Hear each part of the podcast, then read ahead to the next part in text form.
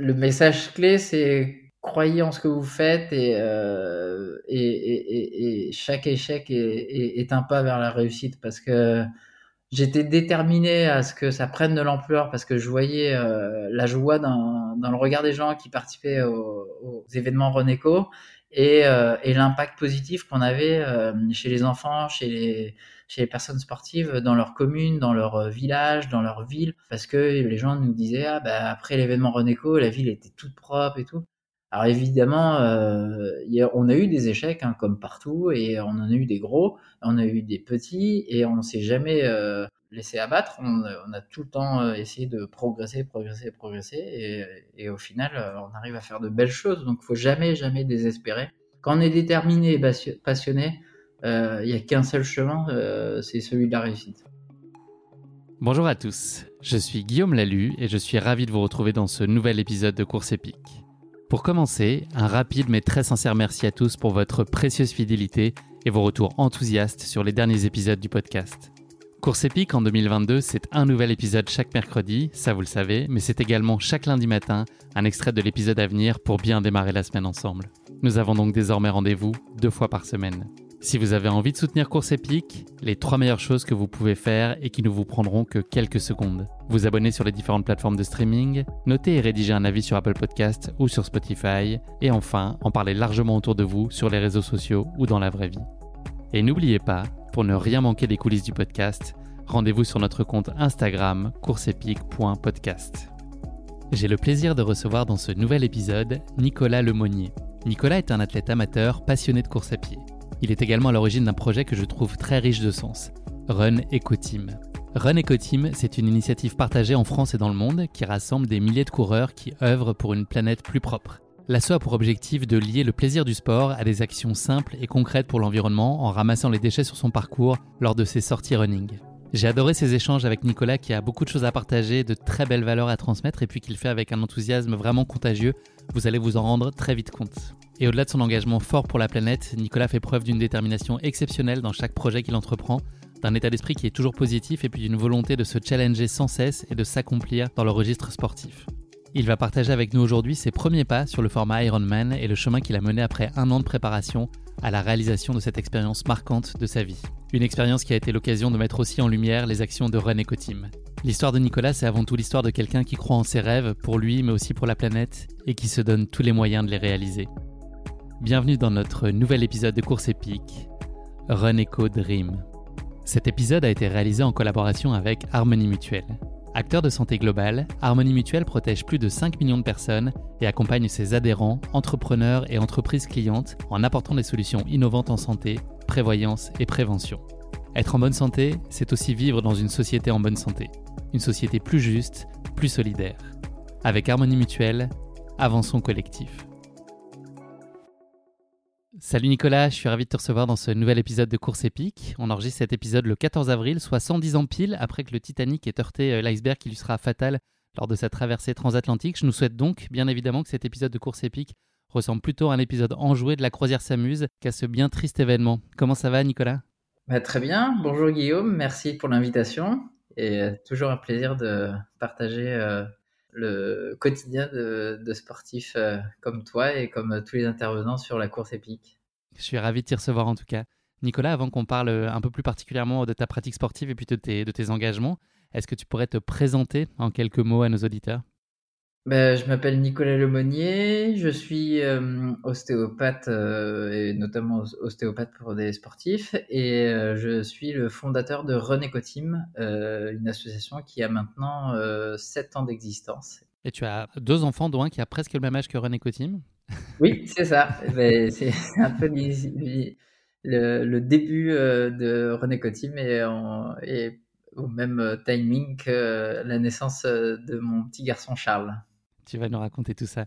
Nicolas, est-ce que tu pourrais nous parler euh, de la place que tenait le sport dans tes jeunes années? Est-ce que tu as vécu dans un environnement euh, où le sport était très présent de par ton entourage familial ou par tes amis? Est-ce que c'était euh, très ancré dans ton quotidien? Euh, Ouais, dès tout petit, j'adorais le sport, non seulement pour, pour, pour me divertir, partager des moments avec mes copains, et, et, en plus un besoin vital dès tout petit de me lancer des challenges au quotidien. Et donc j'ai commencé par la natation, j'en ai fait beaucoup beaucoup et, euh, aussi le foot en même temps. Et, euh, jusqu'à euh, jusqu'à très longtemps, j'ai fait beaucoup, beaucoup de sport euh, pendant toutes mes années d'enfance et d'adolescence. Quand tu dis en même temps, c'est-à-dire que tu faisais du foot en maillot de bain, c'est ça Ouais. c'est une nouvelle discipline, ça va arriver au JO 2020. Une forme de water polo, faudrait trouver un nom pour ça. Donc tu faisais à la fois des sports collectifs et des sports individuels, tu avais besoin des deux dimensions dans, dans ta pratique sportive? Ouais, ouais. Euh, L'aspect collectif, en fait, de partager des bons moments, des challenges collectifs avec euh, avec mes potes, parce que euh, quand je quand je fais un sport co, euh, il y a, y y a au-delà de la dimension euh, du sport co, il y a y a l'amitié avec tes partenaires, le challenge collectif, et ça pour moi c'est essentiel. Et après l'effort euh, l'effort d'un sport individuel où c'est un peu mon côté besogneux où en fait bah tu, tu te pousses tu te pousses tu te pousses et il y a que y a que toi qui est, qui, qui qui va te permettre d'avancer pas à pas. Bon là c'est des coups de de crawl c'est pas pas à pas. Mais mais c'est un peu un, une autre facette de mon tempérament. De ce qu'on peut percevoir de toi et, de l'engagement et de, dans René Cotim, est-ce que tu avais déjà cette euh, dimension euh, de leader justement dans le sport collectif? Est-ce que c'était toi qui avais euh, envie d'emmener les autres et qui fédérait autour de toi et qui fixait les objectifs et qui maintenait l'émulation de tout le monde? Est-ce que tu avais déjà ce costume-là? Alors leader, pas pas leader en étant à la tête de quelque chose, mais un leader ouais collectif, de, de, pousser les autres, de jamais de jamais lâcher, d'être euh, euh, d'essayer de motiver les autres, euh, quel que soit le résultat de notre match et tout ça. J'ai toujours eu cette, cette volonté d'aller au-delà de ce qu'on pouvait faire tous ensemble et pas que l'aspect perso. Et ouais, j'ai déjà tout petit, j'avais cette hargne entre guillemets positive pour pour motiver mes copains. Est-ce que tu peux nous parler euh, de la place que tenait la course à pied dans tes plus jeunes années? On sait que la course à pied n'est pas toujours euh, le choix de cœur, en tout cas quand on, quand on démarre, et c'est parfois euh, plutôt une contrainte imposée par l'école. Est-ce que toi, tu, à quel moment tu as expérimenté pour la première fois la course à pied? Et puis, qu'est-ce que ça t'a procuré comme sentiment?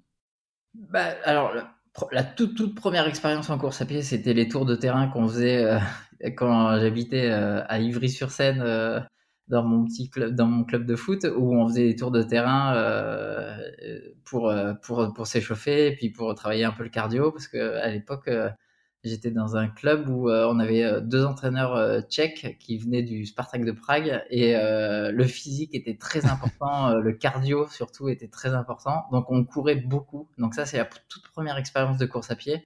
Et après, euh, la vraie expérience de course à pied, euh, première course, c'était, je m'en rappellerai toute ma vie, c'était euh, c'était euh, au cross du collège en sixième. Et, euh, et là, bah, on était, je sais pas, tous les tous les collégiens à, à, prendre le départ. Et là, j'ai j'ai couru sans stratégie, sans sans, sans, sans gestion sans gestion et, euh, et j'ai gagné ce cross euh, les trois années de suite euh, parce que ben, je courais à fond et je ne sais pas.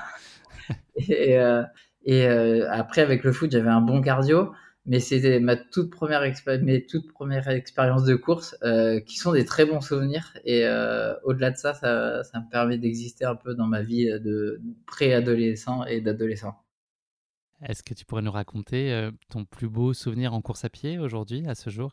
En course à pied pur, euh, mon que premier soit une compétition ou en mode loisir, ouais. Ton premier, premier marathon? euh, à Nantes. Euh, j'avais, euh, en fait, euh, pendant, j'ai fait beaucoup de sport euh, jusqu'à l'arrivée de mes études d'ostéo. Et après, j'ai un peu lâché parce que parce que des fausses excuses, quoi. trop de boulot à l'école, enfin, dans mes études supérieures. Et, euh, et, ensuite la vie active et du coup j'avais lâché le sport alors que maintenant euh, je lâcherais même pas une semaine le sport et, euh, et en fait j'ai repris la course à pied à 33 34 ans et euh, au début euh, c'était terrible enfin la reprise je, je comprends pas comment j'étais revenu à un niveau si bas de sport Et, et, donc je me suis remis à courir petit à petit. Et au début, 3 km, c'était énorme. J'avais mal partout. J'avais je fumais, j'avais pris du poids, donc c'était très très compliqué. Et un an après, je fais un marathon. Ça a été dur, mais j'ai respecté étape par étape et au fur et à mesure, j'ai repris du, le poil de la bête et, et j'ai réussi à faire un marathon. Et là, c'était une première étape dans ma reprise du sport et c'est un, un, accomplissement et une fierté personnelle. Donc tu t'es pas découragé, t'es pas du genre à baisser les bras? Non, pas trop. C'est pas trop mon tempérament. C'est un peu euh, une qualité, mais un gros défaut aussi. Est-ce que tu as un spot de cœur absolu? C'est quoi le plus bel endroit où tu aimes courir? Euh... Alors, au bord de la mer, j'adore, et à la montagne. Avec des terrains un peu techniques euh, dans, en montagne? Ouais, j'aime bien l'aspect technique, et puis surtout, euh... alors moi, en fait, la course à pied, j'adore ça parce que, et je le conseille d'ailleurs à, toutes les personnes qui vont nous écouter, euh, sportifs ou pas sportifs, et amateurs de course à pied ou non, et je le conseille tous les jours à mes patients.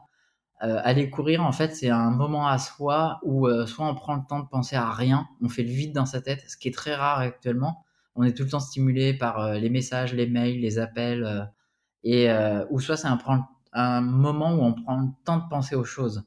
Euh, et, et, faire le vide dans sa tête, euh, dans la nature, euh, où on est juste à l'écoute de soi-même et l'écoute de la nature, pour moi, c'est un besoin vital.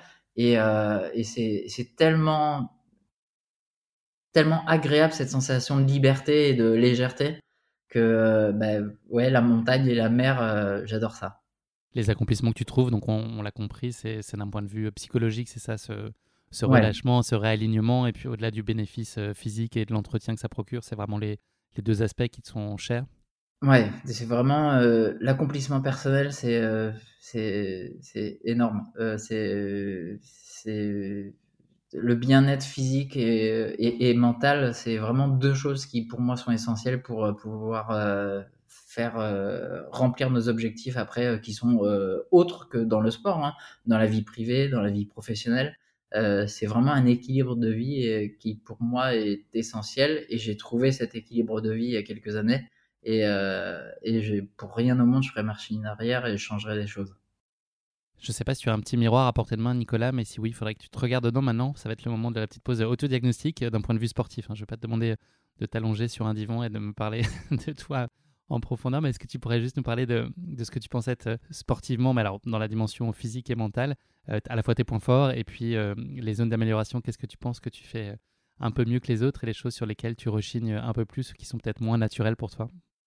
Un, défaut et une qualité en même temps, c'est d'être besogneux, d'être déterminé. Donc, je, je, je, je lâche jamais prise. Enfin, jamais. Quand j'ai un objectif dans ma tête, je lâche pas, coûte que coûte. Alors, le problème, c'est que je lâche pas. Donc, euh, c'est une qualité, mais c'est en même temps un défaut parce que. ça peut te mener à des blessures déjà ou à des, euh, peut-être, un rejet? Non, parce qu'en fait, vu que je suis ostéopathe et notamment ostéopathe du sport euh, avec des sportifs de niveau, ça là-dessus, je suis plutôt raisonnable et j'essaye de faire les choses au maximum bien pour éviter les blessures. Et jusqu'à présent, bah, je touche du bois, mais je me suis jamais blessé. Euh, donc, euh, j'ai jamais eu de gros pépins physiques qui m'ont imposé de m'arrêter, euh, même juste une semaine, j'ai jamais eu ça. Mais par contre, je, suis capable de mettre tout, tout, tout, tout, tout en place pour pouvoir réussir quel que soit l'objectif. Et ça peut être un défaut parce que ça peut être pas anxiogène, mais chronophage pour, pour ma vie pro et ma vie perso. Et, et, ça peut être pas anxiogène, mais euh, un peu oppressant pour, euh, pour mes proches. Est-ce que c'est une façon aussi, toute cette euh, discipline qu'on entend là dans ce que tu racontes, est-ce que c'est une façon pour toi aussi de te donner confiance sur tes capacités, te rassurer en disant que tu as, fait tout ce qu'il fallait pour? Ouais, clairement, je pense que j'ai besoin d'avoir ça pour me rassurer. Euh, parce que euh, que d'avoir un équilibre et euh, d'être en possession de toutes mes capacités le jour J, quel que soit l'enjeu, hein, que ce soit professionnel, personnel ou dans ma vie sportive, j'ai besoin d'avoir ça pour me rassurer le jour J. Sinon, je suis en manque de confiance et, et j'y arrive pas. Et je pense peut-être que ça vient d'une faille où voilà pendant l'adolescence au collège j'ai quand j'habitais à Paris je suis arrivé à Nantes j'étais nouveau j'ai voilà comme comme j'avais j'ai pas eu du harcèlement scolaire mais j'ai il y a, y a personnes qui n'avaient pas été hyper cool avec moi pendant toute ma période de collège et donc, du coup, ça a créé une faille chez moi où euh, j'ai besoin d'avoir des objectifs, j'ai besoin de me, me, transcender pour atteindre ces objectifs et, euh, de mettre tout en place pour me rassurer. C'est peut-être une petite faille, mais euh, qui me sert maintenant au quotidien. Dans quel état d'esprit tu es dans ces, dans ces moments, dans la réalisation de ces objectifs quand tu es dans l'instant? Est-ce que tu as tendance à, cogiter ou justement tout le travail qui t'a mené là et la, confiance que tu as accumulée, est-ce que ça te permet de satelliser complètement des pensées un peu négatives en, ressassant le j'aurais dû faire autrement ou, peut-être que là ça va pas bien se passer? Est-ce que, est que tu, tu les vis ces moments de façon euh, libérée de manière générale ou est-ce que tu as tendance à, à, beaucoup cogiter et à pas avoir l'esprit qui se libère? Euh, non, juste, ouais, je, je pense vraiment positif. Euh, j'ai vraiment ce. En fait, vu que je mets tout en place et que je, je laisse rien au hasard, c'est un peu un défaut aussi.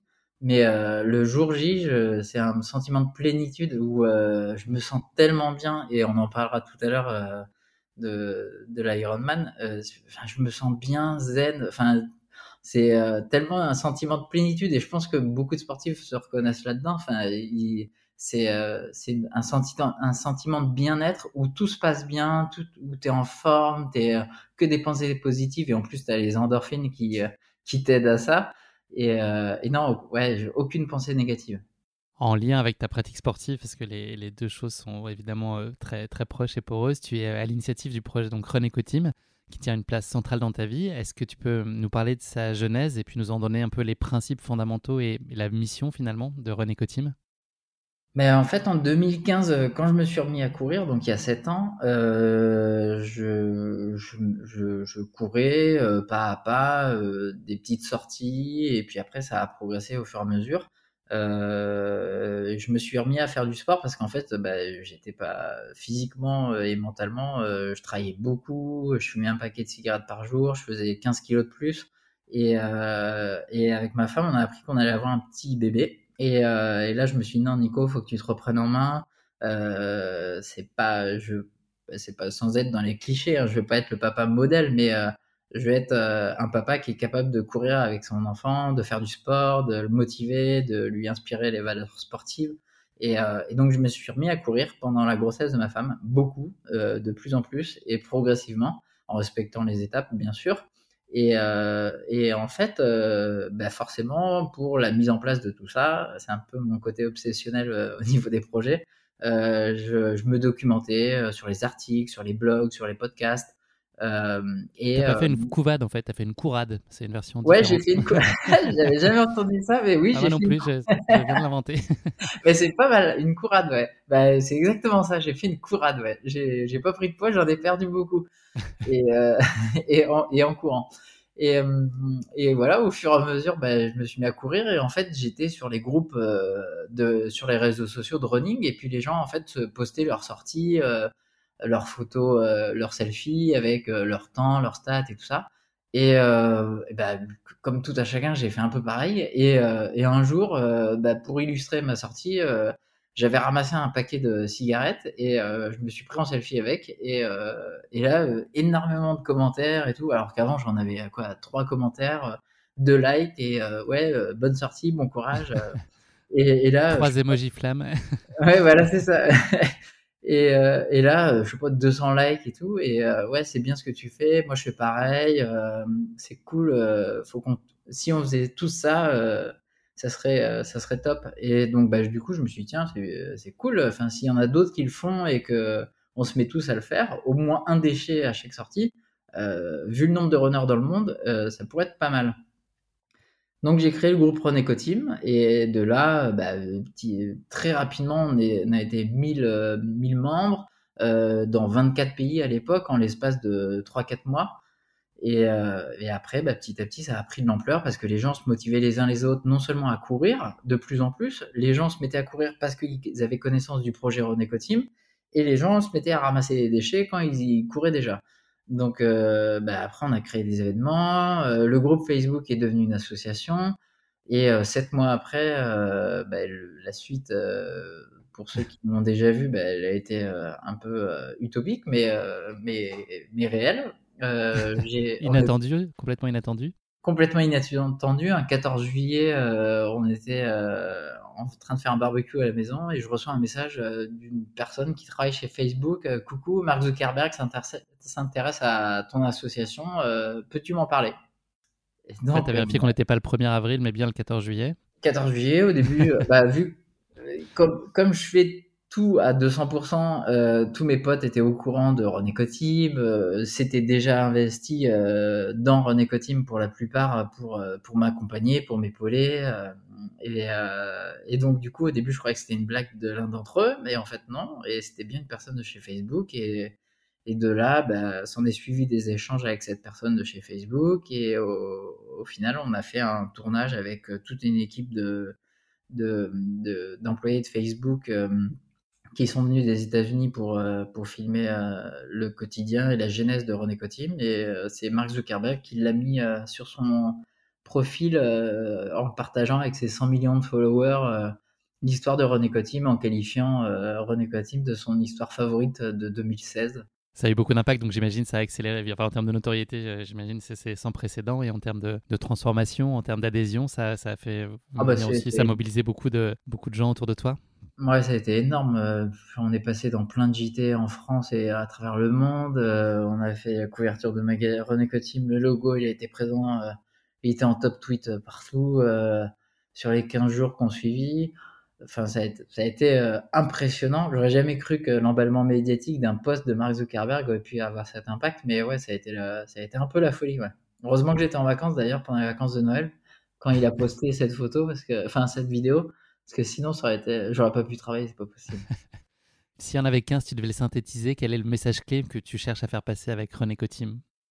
Euh, le message clé, c'est croyez en ce que vous faites et, euh, et, chaque échec est, un pas vers la réussite parce que j'étais déterminé à ce que ça prenne de l'ampleur parce que je voyais euh, la joie dans, le regard des gens qui participaient aux, événements Renéco et, euh, et l'impact positif qu'on avait chez les enfants, chez les, personnes sportives, dans leur commune, dans leur village, dans leur ville. Parce que les gens nous disaient ah bah après l'événement Renéco la ville était toute propre et tout. Et donc euh, alors évidemment euh, on a eu des échecs hein, comme partout et on en a eu des gros on a eu des petits et on s'est jamais euh, on s'est jamais laissé abattre. On, a tout le temps essayé de progresser progresser progresser et, au final on arrive à faire de belles choses. Donc faut jamais jamais désespérer. Quand on est déterminé et passionné euh, il n'y a qu'un seul chemin, euh, c'est celui de la réussite. Est-ce que ces convictions euh, environnementales, elles t'ont toujours habité ou est-ce que c'est une sensibilité que tu as développée au fil des années? Tu as parlé de, de, révélateur au moment de la grossesse de ta femme et de la naissance de ton fils. Est-ce que c'est, est-ce que c'était déjà sous-jacent et un sujet auquel tu étais particulièrement sensible depuis toujours? Alors, je suis pas un militant écologiste, mais je suis forcément, euh, je suis forcément euh, sensible à, la préservation de la planète. Euh, mes grands-parents étaient agriculteurs avec avec une petite ferme. Ils, prenaient soin de leurs terres, ils prenaient soin de leurs animaux, ils prenaient soin de la faune, de la flore, avec un équilibre et une production ultra raisonnable. Et donc, quand j'allais en vacances, c'était le partage de ces valeurs-là de, de mes grands-parents enfin, de, de, préserver la nature et, et être remerciera derrière. Donc, euh, donc dès tout petit, j'ai grandi euh, avec ces valeurs-là et, euh, et forcément, euh, ça a ancré des sentiments en moi de, partager le, positif avec les autres et surtout de préserver euh, euh, notre cadre de vie, notre environnement pour justement qu'on soit encore mieux et dans un bel état d'esprit et surtout en bonne santé. Est-ce que tu peux nous en dire un peu plus sur euh, l'arrière-cuisine et nous parler un peu de, l'équipe et de l'organisation, du mode de fonctionnement globalement? Est-ce que euh, demain, euh, un membre peut décider d'organiser de, lui-même une, initiative? Et puis, tu l'as évoqué aussi peut-être dans un deuxième temps de réponse à ma question, mais sur la partie internationale, tu parlais de 24 pays. Aujourd'hui, c'est bien plus que ça. Nous donner aussi une idée de comment s'opère le, déploiement de René Cotim à l'international? Bah, L'équipe, c'est très simple. En fait, on est tous des bénévoles. Il n'y a aucun salarié. Personne euh, ne vit de Run Team, euh, malgré ce qu'on pourrait penser, euh, parce qu'on est quand même une grosse structure. Et en fait, chacun donne de son temps. Et on est une équipe de bénévoles euh, fixes, où il y a deux bénévoles, par exemple, qui s'occupent de toute la création des événements de partout dans le monde. Donc, à l'heure actuelle, en 7 ans, on a créé plus de 3500 événements. Donc euh, c'est déjà pas mal pour une structure 100% euh, bénévole. Euh, ensuite, bah, il y a toute une équipe de modérateurs. Donc ça, c'est là encore ce matin bah, avec des modérateurs qui nous signalent les publications qui peuvent avoir des connotations euh, politiques ou autres qui n'ont rien à faire sur le groupe de René Team. Euh, donc ça, c'est toute l'équipe de modérateurs. Et après, il y a tous les ambassadeurs locaux, donc euh, des ambassadeurs de pays, des ambassadeurs de villes, des, ambassadeurs de régions. Et donc ça, c'est des personnes qui animent et qui sont le visage de René Team dans leur localité et qui vont organiser des événements, qui vont être le relais de René Team chez eux. Et, et, qui vont intervenir dans les écoles, qui vont intervenir sur les, dans le milieu sportif. Et, euh, et donc euh, tout ça, ça s'est organisé au fur et à mesure bah, les premiers mois de l'existence de René Cotim, et ça s'est accéléré après, euh, après Mark Zuckerberg parce qu'on avait eu un petit coup de pouce, un gros coup de pub, on va dire. je pense que même une agence marketing de haut vol n'aurait pas pu avoir ce coup médiatique-là, même en mettant des grandes têtes pensantes à la tête d'un projet comme celui-ci. Euh, et, donc ça nous a mis un gros coup de pouce, mais un gros coup de chaud aussi parce qu'il a fallu assumer derrière en fait euh, ce, ce coup. ça met une pression aussi importante. Donc on s'est on s'est organisé malgré tout et, euh, et on a réussi à, à, faire du mieux qu'on peut et on a fait de belles choses ouais. Et, et ça c'est toute une armée de, de bénévoles qui sont là pour donner euh, de, bonnes ondes positives et surtout amener leur champ de compétences. Et donc chacun amène euh, son petit champ de compétences et, comme ça on arrive à faire euh, des, beaux projets. On l'a compris, la dimension communautaire, elle est centrale, elle est au cœur de, de Run Ecoteam. C'est quoi les clés pour réussir à animer la communauté, à réussir à maintenir l'engagement et l'engouement sur la durée? Ça, c'est un, un, gros challenge. Et toi, tu es dans la peau de chef d'orchestre de tout ça. Comment est-ce que tu arrives à nourrir cette dimension communautaire? Alors, assez simplement, en fait, il n'y a pas trop de réflexion. On n'est pas, on n'a pas de stratégie marketing euh, comme peut l'avoir euh, sans être critique, hein, mais euh, des influ comme peuvent l'être des influenceurs où ils vont avoir vraiment une stratégie de marketing avec leurs agences de médias qui vont créer des projets pour avoir un retentissement au niveau sociétal et puis surtout avec les marques pour vendre leurs produits. Euh, nous, en fait, on crée un projet. Euh, si on le trouve cool euh, avec plusieurs bénévoles, ben, on crée le projet. Après, s'il y a des entreprises, s'il y a des communes qui veulent nous rejoindre, bah, elles nous rejoignent et puis chacun amène sa pierre à l'édifice. Mais, mais en fait, pas trop de stratégie en fait, c'est plus des réflexions qu'on a les uns les autres. Personne, il n'y a pas de hiérarchie chez René Team. Quelqu'un de Renéco nous euh, dit euh, tiens j'ai une idée, est-ce qu'on fait ça euh, Qui est partant? Allez hop, on, on, met une équipe sur ce projet-là qui veut participer à ce projet-là et puis et puis c'est parti quoi. Il n'y a pas de stratégie et c'est ça qui fait en fait l'ADN de Renéco Team en fait, c'est que elle est autoportée en fait par sa communauté, dans c'est la chose la plus naturelle. Voilà, tout à fait. Et ça nous permet de grandir sans aucune pression en fait. Est-ce que je suis, dans le vrai si je dis qu'il euh, y, a une, mission euh, derrière euh, René Cotim, au cœur de René Cotim, de, préserver la nature Il y a une dimension partage et solidaire très forte. Et puis à côté de ça, est-ce qu'il y a deux leviers qui sont importants en complément, qui sont un, la notion de mesure, en fait, c'est-à-dire pour rendre tangible ce qu'on fait, et puis peut-être se donner du cœur à l'ouvrage aussi de, mesurer le, le, poids de ses actions, et puis la dimension ludique, malgré tout, de cette expérience qui est certes une expérience sportive, mais qui est aussi un moment on partage euh, bah, du plaisir ensemble et on, s'amuse finalement euh, lors de ces sorties en leur donnant en plus du sens. C'est ça, toutes les composantes et les briques? Ouais, c'est ça. C'est le plaisir, le partage et euh, le bien-être perso, mental et physique et le bien-être collectif, comme dans un sport co, où on, est quand à la fin d'un événement, quel qu'il soit en termes de, de, grandeur et du nombre de participants, quand on voit le tas de déchets qu'on a tous ramassés collectivement au milieu euh, de, de, la place ou de la rue, où on finit le run, ben on est tous fiers les uns les autres, on a tous mis la main à la pâte. Il y a le regard des passants, beaucoup de passants s'arrêtent et nous disent ah c'est cool ce que vous faites et tout. Et en fait, on est tous fiers et il n'y a pas, il n'y a pas de de, différence entre les gens, il n'y a pas de mesure en fait euh, de temps. Euh, toi, tu as mis plus de temps, toi, moins de temps que dans une course officielle. C'est un plaisir collectif et, et, le partage. Et, euh, c'est ça qui est, cool parce que quand on voit les posts des gens, personne ne se compare, tout le monde, tout le monde s'entraide. Et ça, pour rien au monde, je changerais cet ADN de René Cotim. Est-ce qu'il y a une initiative qui t'a particulièrement marqué jusqu'à maintenant? J'imagine qu'il y en a un très grand nombre, mais est-ce qu'il y en a une qui t'est euh, particulièrement chère? Euh, le projet le plus cher chez René Cotim, c'est René Cotim Éducation. C'est euh, René Cotim Éducation, en fait, c'est à l'initiative de Patrick, Patrick Busquert, qui habite dans le 77, qui un jour m'envoie un message et qui me dit il y a tellement d'enfants et d'adolescents qui viennent sur les événements René Cotim, quand on voit les photos, les vidéos, euh, ça te dirait pas qu'on fasse euh, le projet René Cotim Éducation? Je dis bah si carrément. Euh, pour comment tu vois ça? Et donc du coup il a créé une équipe au sein de René Cotim, bah comme enfin c'est venu comme ça. Et il a créé une équipe avec toute une armée d'ambassadeurs de René Cotim Éducation. Et on intervient dans les collèges, dans les lycées, dans les grandes écoles, dans les maternelles. Et on parle, on crée un cours pédagogique avec les profs et on, où on parle de la préservation de la planète, on parle de la préservation, préservation de la faune, de la flore. Et ensuite, on illustre justement ce cours euh, qu'on a eu en termes en théorie euh, dans les salles de classe par euh, une course René Cotim où on est avec plein d'élèves.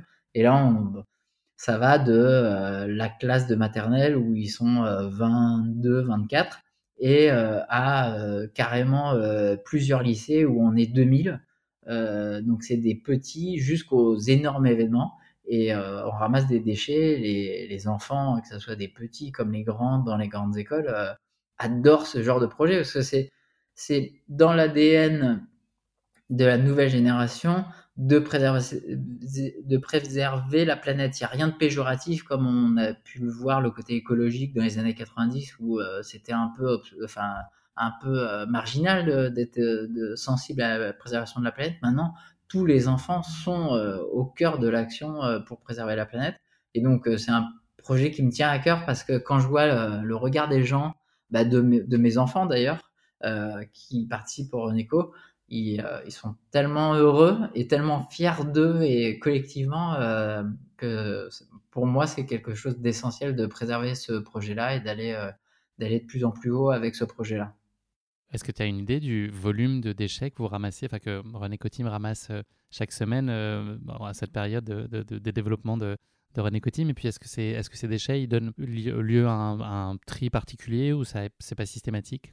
Alors sur, chaque événement qu'on organise, en fait, il y a un élément essentiel, c'est que à la fin de chaque course, on organise le tri des déchets, donc avec des conteneurs, euh, en collaboration soit avec euh, les euh, entreprises de tri ou soit avec les communes carrément. Et donc du coup, on crée. C'est aussi un aspect ludique de sensibiliser les gens qui nous regardent, qui les passants ou les gens qui ont participé à l'événement, de les sensibiliser au tri, l'importance du tri.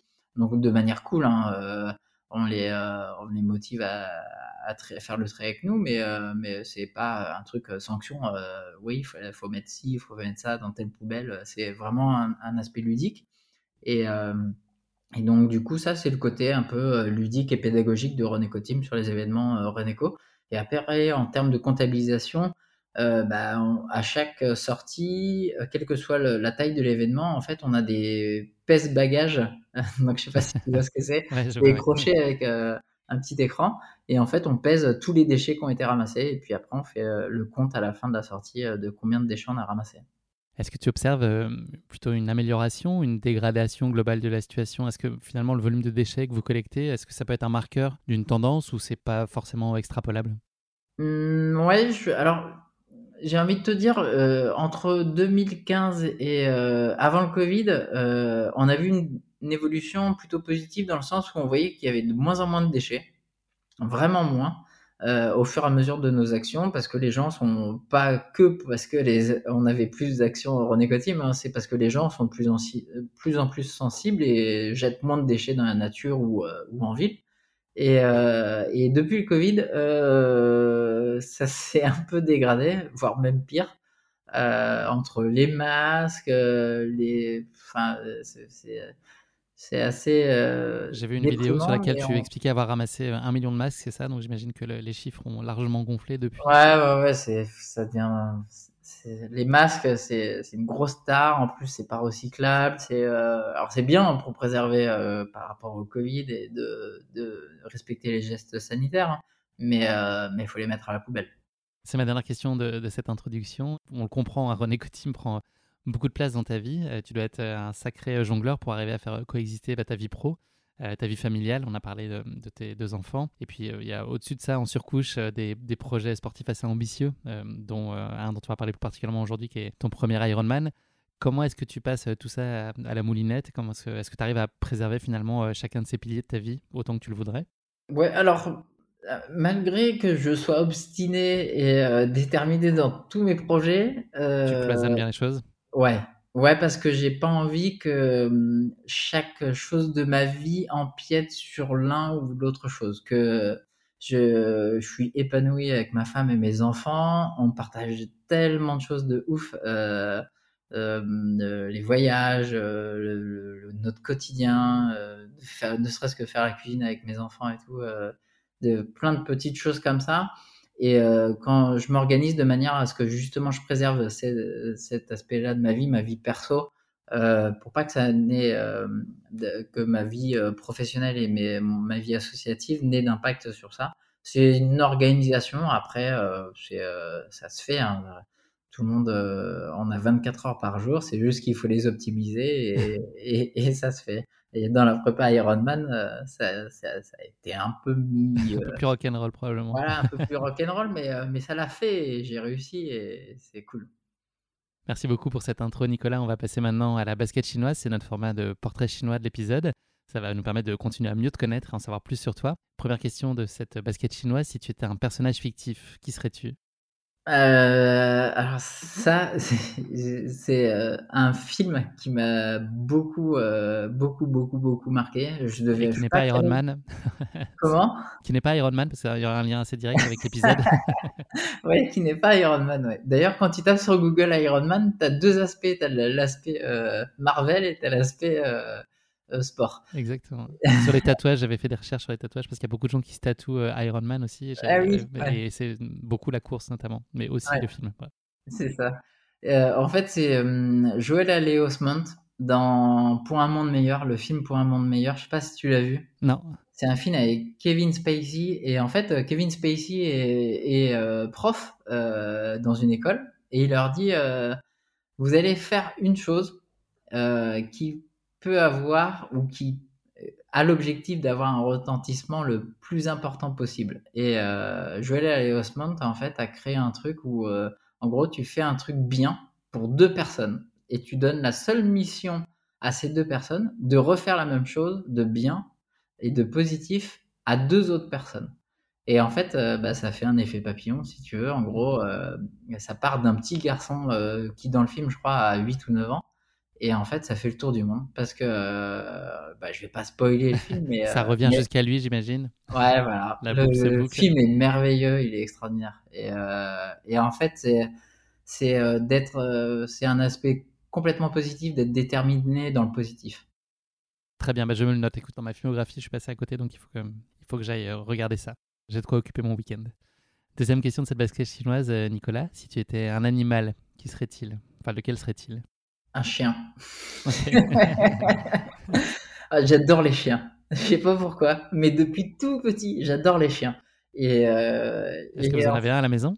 Non, non, à mon grand désespoir, parce que bah, parce qu'on a un emploi du temps. Euh, quand les enfants seront plus grands, je pense qu'on en aura un. Et euh, mais là, entre les enfants, la vie pro de ma femme et ma vie pro perso et la vie associative, en fait, c'est un, chien, ça donne tout et, euh, et ça aime recevoir et, euh, et, c'est le plus fidèle ami de l'homme et, euh, et j'aurais pas envie qu'il soit triste à la maison toute la journée. Donc j'adore les chiens. Ils ont un regard attendrissant, un, regard interrogateur. Enfin, ils, ils, ont tout quoi. Ils sont fidèles, ils sont aimants, ils sont sportifs, ils sont. j'adore.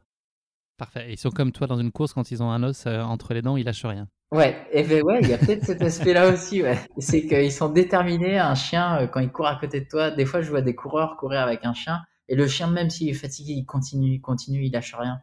Et, euh, et, et, il aura toujours cet aspect positif dans le regard euh, et c'est tout le temps bienveillant un chien. Quelles que soient les circonstances, un chien est bienveillant. J'ai fait un épisode de course épique consacré au canicross. Je ne sais pas si tu connais cette discipline. Si, si, si, j'ai vu. C'est hyper spectaculaire en fait. Enfin, j'ai interrogé un champion de canicross, Anthony Lemoine, qui était champion du monde. Ah oui. Ils vont à 20 km/h. Enfin, c'est ah des, allures de, de dingue. C'est insoupçonnable. Et même le chien, faut qu'il soit. Enfin, j'ai lu un article il n'y a pas très longtemps et euh, même le chien, il l'entraîne et tout. C'est un truc de dingue. C'est énorme. C'est énorme. Et puis il y a une communion évidemment entre l'homme et l'animal qui est euh, hyper touchante. Quoi. Ah bah, Je le ressens, c'est vraiment une équipe. J'en profite pour, euh, pour recommander cet épisode pour ceux qui ne l'auraient pas encore écouté. Dernière question, Nicolas. Euh, est-ce qu'il y a un sportif ou une sportive qui serait une source d'inspiration pour toi, donc de par soit ses performances, soit ses, ses valeurs, ce qu'il est? Ah, Alors là, depuis très très très longtemps, c'est Tony Parker. Et en plus, j'ai eu la chance de le rencontrer l'année dernière. Et euh, parce que c'est un mec euh, qui a été déterminé euh, à faire ce qu'il a accompli dans sa carrière sportive depuis tout petit. Et il a tout mis en place, tout tout tout tout tout, tout fait pour justement atteindre ce niveau-là et atteindre ses rêves. Et, euh, et même encore maintenant, dans sa vie pro, il met tout en place pour réussir chacun de ses projets. Il a toujours un coup d'avance, je trouve. Il est toujours dans l'anticipation, de la construction en fait de l'après. Quoi. Je, pense que très tôt, il savait ce que serait sa vie après le sport. Exactement. C'est tout est calculé, tout est mesuré, tout est et en plus avec une un, toujours ce côté positif. Il n'y a jamais de négatif chez, chez Tony Parker. Et, et je j'ai eu la chance de, de, le rencontrer il y a un an et, euh, et c'est quelqu'un d'extraordinaire humainement euh, au-delà de l'aspect euh, médiatique euh, cette personne elle est euh, c'est une personne humaine et quand on le voit à côté on pourrait croire que c'est un mythe qu'il n'existe pas parce que c'est une personne parfaite quand on le voit à la télé dans ses discours et tout et en fait non il est bien réel il existe bien et, et dans la vraie vie il est vraiment comme il est sincère dans son approche déterminé positif encourageant bienveillant c'est euh, et je suis pas. On va croire que j'ai euh, des actions dans la, société Tony Parker, mais pas du tout. Et c'est quelqu'un d'extraordinaire. Et à un moment de sa carrière qui m'a dé... et je pense que je suis pas le seul qui m'a marqué, c'est euh, le discours qu'il a eu au match France-Espagne où où il a une phrase qui m'a marqué, mais et qui me marque encore. C'est quelle que soit l'issue du match, moi je rentre sur le terrain pour la deuxième période mais par contre, euh, je sortirai la tête de haute, même si on, si on, même si on perd. Et euh, je lâcherai rien et je donnerai tout. Donc, euh, il a motivé ses partenaires comme ça. Et à la fin, on sait le résultat, ils gagnent. alors qu'ils étaient menés largement en première mi-temps. Mais il leur a dit, les gars, moi, à la fin du match, je sors la tête haute et j'espère que vous allez vouloir faire pareil. Et au final, ils sont rentrés, mais avec une, une rage positive, collective. Et, et voilà, ça représente tout ce qu'il a été depuis tout petit. Enfin, il y a une anecdote sur lui, je sais pas si vous avez vu le, reportage euh, sur euh, une plateforme de streaming. Euh, petit, quand il était à l'INSEP, il était donc en prépa basketteur et il était normalement ils étaient en vacances quand ils étaient gamins et lui allait faire des stages d'athlète pour travailler son cardio en plus alors qu'il était en vacances. Il a tout entrepris pour se, pour se donner les moyens d'y arriver. Il lâche pas quoi. Et pareil, quand il est arrivé au, à San Antonio, euh, Tim Duncan, euh, il voyait le petit Frenchie arriver, qui était euh, déterminé, mais pas encore la dimension de ce qu'il allait être. Il lui a presque pas parlé pendant un an, quoi. Et Tony Parker, bah, certains sportifs auraient polémiqué, comme on a pu voir il y a pas très longtemps d'ailleurs dans le foot, auraient polémiqué, faire des sorties médias et tout ça. Lui, il a rongé son frein il, a été au charbon tous, les jours, tous les jours. Et, et à la finale, maintenant, euh, c'est les plus grands amis du monde, euh, Tim Duncan et, Tony Parker. Et euh, parce qu'il y a eu ce respect qui s'est installé petit à petit. Il n'a pas grillé les étapes, mais par contre, il a travaillé pour ça, quoi. Je mettrai dans, le, la description de cet épisode le lien vers la vidéo dont, tu parles avec, avec Tony Parker et puis Théo Curin, si je dis pas de bêtises. Ouais, Théo Curin, bah, c'est quelqu'un d'extraordinaire. Aussi, un sportif exceptionnel, enfin un homme exceptionnel. Bah, ce jour-là, j'ai rencontré Théo Curin, qui est au-delà du commun des mortels, et Tony Parker. Bah, il y a des dates comme ça dans une vie où, euh, où euh, après la naissance de mes enfants et leur rencontre avec ma femme, bah, euh, des, après ces événements-là, ça fait partie des événements de ma vie qui m'ont marqué et qui me font vivre au quotidien positivement encore aujourd'hui. Pour remettre en contexte, Théo Curin, c'est ce nageur français paralympique qui a bah, traversé il y a quelques mois le lac Titicaca, notamment en 11 jours, 11 jours de nage ah en total en autonomie et ils tractaient leur radeau qui pesait plus de 400 kg. Donc voilà, 122 km euh, de nage avec euh, Malia Metella et euh, Mathieu Vidvoet, je crois. Oui. voilà, c'était une, aventure exceptionnelle. Énorme. Il y a beaucoup de belles références en tout cas dans le sport et beaucoup, beaucoup d'inspiration. Merci beaucoup Nicolas. on va parler maintenant de ta course épique, l'Ironman de Cascais. je vais le dire à la, portugaise, je vais le refaire de Cascais. Oui, très bien. Je sais pas si c'est ça. Ouais, c'est ça. je vais juste planter le décor de cette course et puis remettre un peu en perspective ce format Ironman. Donc le triathlon, à ce site particulier qu'il combine trois disciplines enchaînées, la natation, le cyclisme et la course à pied. Ces trois épreuves successives se disputent selon six formats de course qui vont du format XS, dit découverte, au format XXL, mythique, qui est l'Ironman, et qui est donc le format auquel on va s'intéresser plus particulièrement aujourd'hui.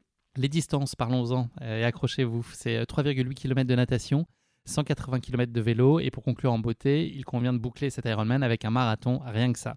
Les transitions font également euh, partie intégrante du triathlon et constituent une quatrième euh, discipline déterminante. Donc euh, voilà, ça, requiert un, entraînement méticuleux pour gagner des précieuses minutes de course ou à défaut essayer de pas trop en perdre. On va se plonger maintenant plus particulièrement sur le parcours qui vous attend. Je dis vous parce que c'est un projet que vous avez entrepris à deux, mais tu auras l'occasion de, nous le raconter, Nicolas. L'épreuve donc de cette Ironman Cash Cache, elle est constituée d'une boucle de 3,8 km, ça je l'ai dit. Elle commence à la plage de, de Ribera. Le parcours vous emmène euh, le long de la baie protégée du village jusqu'au club naval. Et petit point météo des plages, quand même, c'est important. En octobre, qui est euh, la date de cet Ironman, la température de l'eau varie entre 18 et 20 degrés.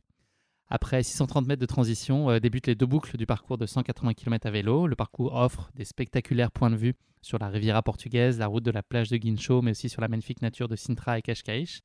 L'ascension vers la montagne ajoute encore un peu de piment à l'épreuve avec un total de 1450 mètres de D+, à gravir. Je pense que tu as dû particulièrement aimer ça. Et puis en descendant de la montagne, il y a un passage euh, assez chouette, euh, qui est un passage sur le circuit de Formule 1 d'Estoril, qui n'est plus en activité aujourd'hui, avant un long segment en front de mer, et puis un retour sur, sur la zone de transition. Et enfin, euh, trois boucles pour les 42,2 km du marathon qui t'attend à la fin de cette épreuve. Un parcours qui peut s'avérer visiblement très délicat sur place, surtout les, les jours de vent, et qui contraste visiblement avec l'atmosphère solitaire et côtière de la route de Guincho et les foules extatiques urbaines que tu peux être amené à croiser à Cascais. Donc on l'aura compris, ça va être un, un exercice euh, sacrément exigeant.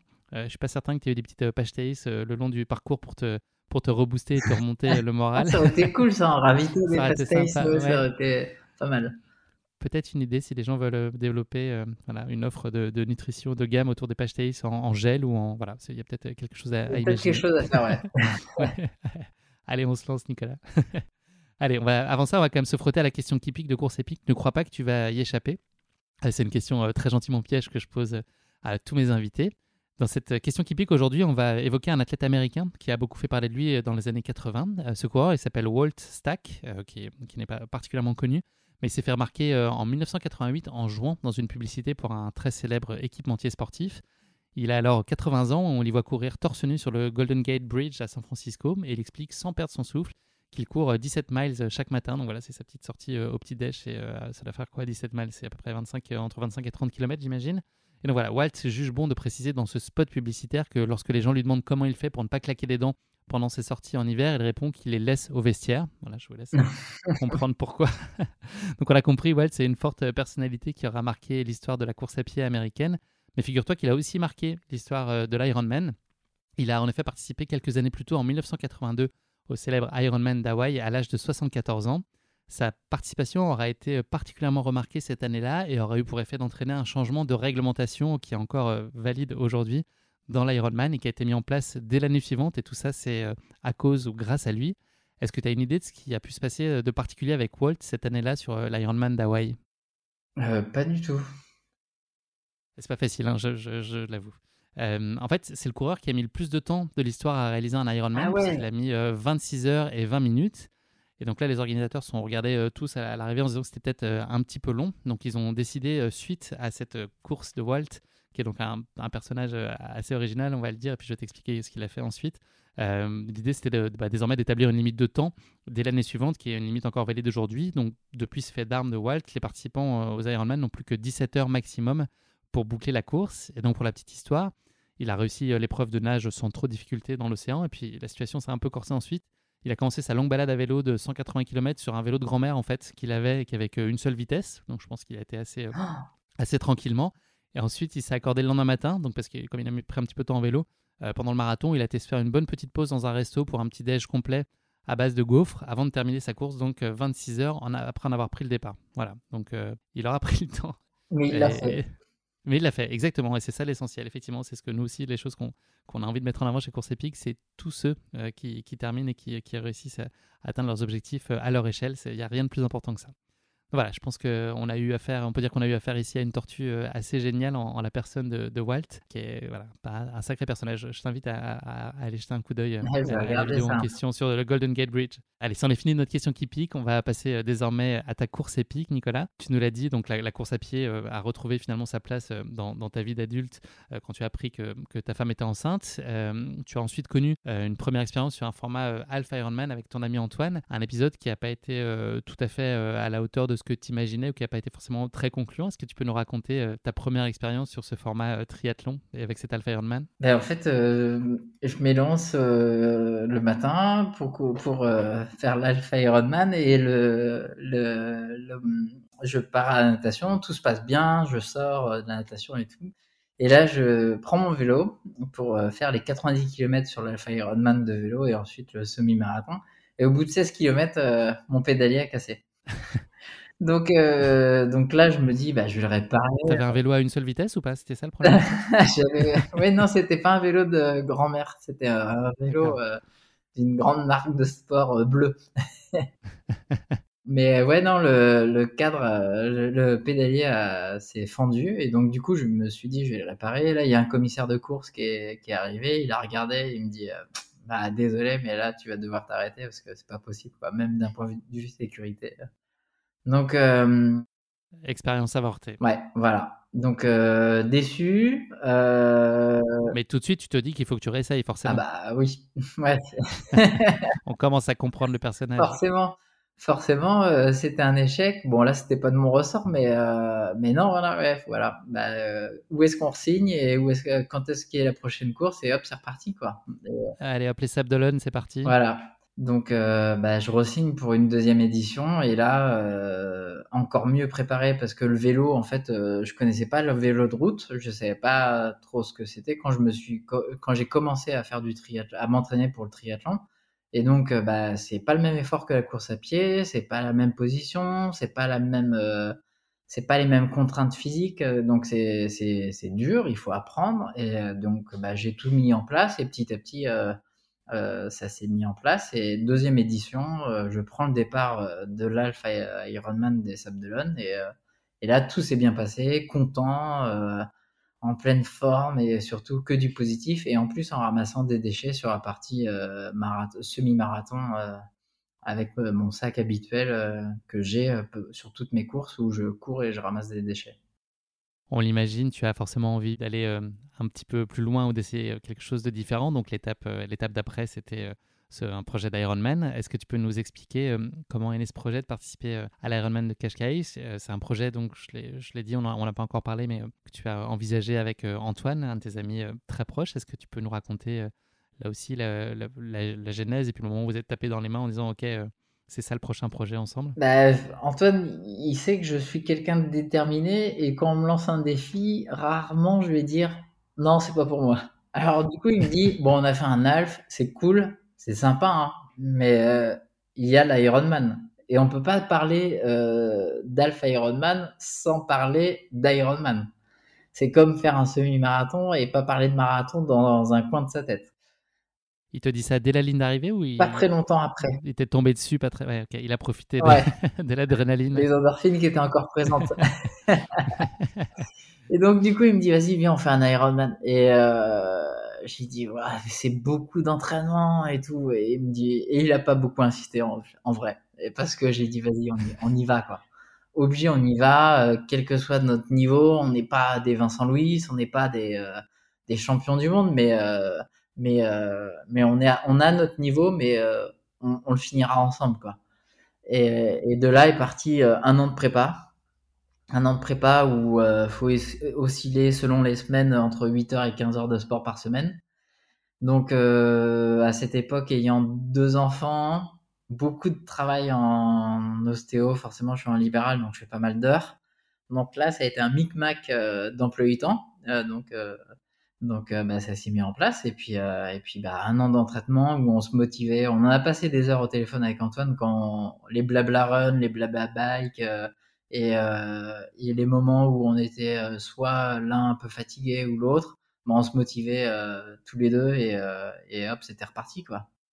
Vous êtes entouré aussi d'un coach. Est-ce que c'était essentiel pour toi et pour vous d'avoir ce cadre pour ouais préserver la motivation, t'assurer de ta bonne discipline et puis finalement te donner euh, toutes les chances de succès, c'était un prérequis. Ouais, comme je disais tout à l'heure, en fait, je, vois beaucoup de sportifs euh, amateurs et de haut niveau en, en, consultation. Et, euh, et pour pas te blesser, bien faire les choses et que le jour J, tu te sentes prêt et serein dans ta tête et aussi physiquement, euh, faut bien faire les choses. Et pour le coup, un Ironman, il faut vraiment avoir une stratégie de prépa bien établi et avec un vrai cadre, euh, que ce soit alimentaire, sportif, physique et dans la tête, pour pouvoir le réussir et surtout euh, aller au bout, quoi. Et surtout aller au bout euh, en bon état. Et pas comme qui est, et Bénédicte, pas comme Thibaut et Bénédicte Perron, qui sont des athlètes de, folie, c'est leur métier. Euh, Pacom, euh, il, euh, il, fait beaucoup, beaucoup de triathlon à très haut niveau. Il fait du trail. Bénédicte Perron, elle, elle, elle est, elle est triathlète de haut niveau et, et maintenant elle fait beaucoup de trail. Là, ce week-end, je crois qu'elle a fait un trail de 80 km. Elle a fait, elle a, elle a le t-shirt black du Northman. Donc, je vous invite à aller voir la course que c'est, mais c'est un Ironman, mais en dix fois plus dur. Donc, euh, c'est des, des coachs qui m'ont. Et en 20 fois plus froid. Oui, en 10 fois plus froid.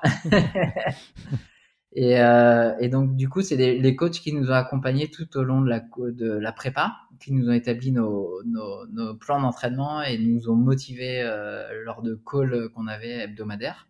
Et, et voilà, ça s'est mis en place petit à petit avec des pros de la discipline.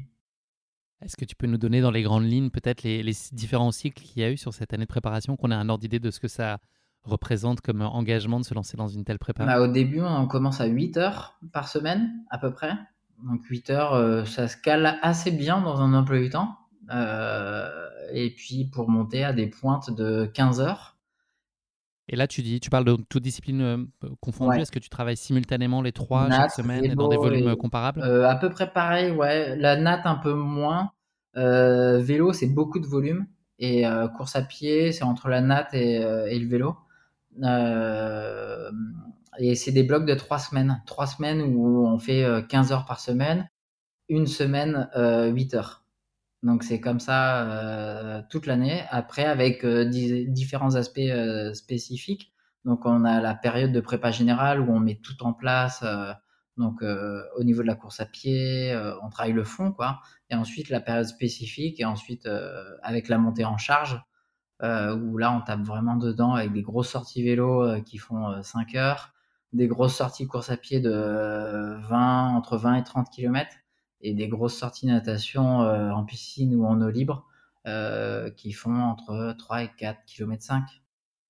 Comment tu te gères toi sur ces périodes-là? Parce que là, c'est l'exercice est assez particulier, que c'est une phase de préparation qui est particulièrement longue, peut-être par rapport à ce que tu as connu euh, sur tes prépas de, marathon et, et semi. Est-ce que tu es constant dans ta, dans ta motivation? Est-ce qu'il y a des moments de doute? Ou est-ce que vraiment la quête dans laquelle tu es te porte au quotidien et ça, ça, t'aide à garder le cap sans être dans le doute? Clairement, sur une prépa Ironman, euh, je, on connaît ses retranchements à un moment ou à un autre, pendant la prépa. Et on connaît euh, le confort de notre vie de famille. Parce que ma femme et mes enfants ont été là pour moi, pour euh, m'aider, m'accompagner, les moments où j'étais fatigué, les moments où des moments, par exemple, euh, où le samedi matin et le dimanche matin, il faut se lever à 6 heures pour aller faire euh, 3 euh, heures de vélo et ensuite une heure de course à pied. pour pas que ça n'ait d'influence sur notre emploi du temps familial, forcément, j'essayais de faire. Parce que il y a des journées où il faut faire 4-5 heures de sport, euh, notamment le samedi, où il faut faire beaucoup de volume. En gros, il faut faire un Ironman dans le week-end. Donc, euh, donc, pour pas que ça n'ait d'impact euh, sur la vie de famille, que je puisse partager des moments avec ma femme et mes enfants, bah, je me levais le matin à 5h30, 6h, le samedi et le dimanche je faisais mes grosses sorties et mes grosses charges d'entraînement jusqu'à 10 heures. Et à 10 heures, bah, on prenait tous le petit déj ensemble et puis la journée était partie, quoi. Et, euh, et le réveil, quand il sonne à 6 heures, euh, ma femme, plus d'une fois, elle m'a dit Nico, vas-y, quoi. C'est, euh, tu vas, tu, tu, tu... Va chercher les croissants. Ouais, c'est ça. reviens, avec... fais ta sortie, juste pour reviens ça. avec les croissants. C'était juste pour ça. Ah, pas pour c'était ça, en fait. J'avais pas vu. Ouais. L'aspect sournois. non, elle m'a motivé, elle m'a épaulé, elle m'a accompagné. euh, et mes enfants, pareil. Charles, euh, mon Victoria, elle était petite, elle avait moins d'un an. Euh, mais Charles, euh, il m'a motivé, mais, mais de, de fou, quoi. Il m'a dit, papa, euh, t'es- t'as fondé Roneco, euh, tu vas être Ironman. Et euh, même s'il savait pas la dimension, il, il m'a motivé tous les jours, quoi. Même des fois, euh, euh, j'avais euh, un footing de récup à faire, hop, il me dit, papa, je prends mon vélo, je vais t'aider. C'est trop gentil. Enfin, on allait avec son petit vélo et puis moi je courais au stade à côté et j'étais en footing de récup. Et euh, Il t'a proposé de te faire l'aspiration sur la course ouais, un petit peu, ouais. Mais en tout cas, il portait la gourde. Je lui avais mis un porte-gourde et donc du coup, euh, ça me permet de m'hydrater. Et euh, ça m'évitait de porter euh, la gourde sur les semaines où j'étais un peu KO. Des projets comme celui-là, est-ce que tu les penses pour ton expérience personnelle en, en premier lieu ou est-ce que c'est toujours dans l'idée que ça va être un levier au service du projet Eco Team et de sa visibilité ou est-ce que pour toi c'est un, ensemble? En fait, c'est un ensemble parce que euh, bah forcément, euh, bah, quand on a lancé ce projet-là avec Antoine de faire un Ironman et de ramasser des déchets, euh, il y a les organisateurs Ironman du coup bah, qui ont créé un petit film sur l'histoire de René Coty, mais sur mon histoire perso avec Antoine, de fait de, partir de rien et de finir sur un Ironman. Donc ça, on est passé euh, forcément dans des médias avec la société Ironman. Euh, ensuite, euh, il y a des, grandes chaînes de télévision, je sais pas si je peux les citer, mais où on est passé au journal de 13h, de 20h, parce qu'on allait faire un Ironman et ramasser des déchets. Donc, au-delà du projet personnel, qui peut être un peu, entre guillemets, jugé égocentrique par certaines personnes, bah ça, ça a une utilité collective parce que justement, on en parle, en- même encore aujourd'hui, on en parle aujourd'hui alors que ça fait presque un an que c'est passé. Et, euh, et on passe dans les médias et on fait connaître René Cotim via ce genre de projet. Et, euh, et là, bon, là, on en parle un peu plus parce que je suis le fondateur de René Cotim, mais il y a plein de personnes qui sont membres de René Cotim et qui font des projets euh, tout aussi extraordinaires et, euh, et impactants sur leur vie professionnelle et personnelle, euh, qui aboutissent euh, aussi à la médiatisation de leurs projets, de leurs performances sportives. Et, euh, c'est comme ça qu'on arrive à faire parler euh, de la préservation de la planète de manière positive. Donc euh, moi je le fais avec Antoine, mais il y a plein, il y a des milliers de, membres de Renéco qui le font et qui portent le- les couleurs de Renéco Team le jour de leur course, pendant leur prépa et qui font parler d'eux et de Renéco Team positivement. Donc si on, on regarde ça de manière un peu euh, basique, oui, ça paraît égocentrique parce que tout projet sportif euh, perso est égocentrique, on est bien d'accord. Mais euh, au final, c'est un aboutissement collectif parce qu'on est tous fiers les uns des autres chez Renéco euh, de, de, de, de nos challenges.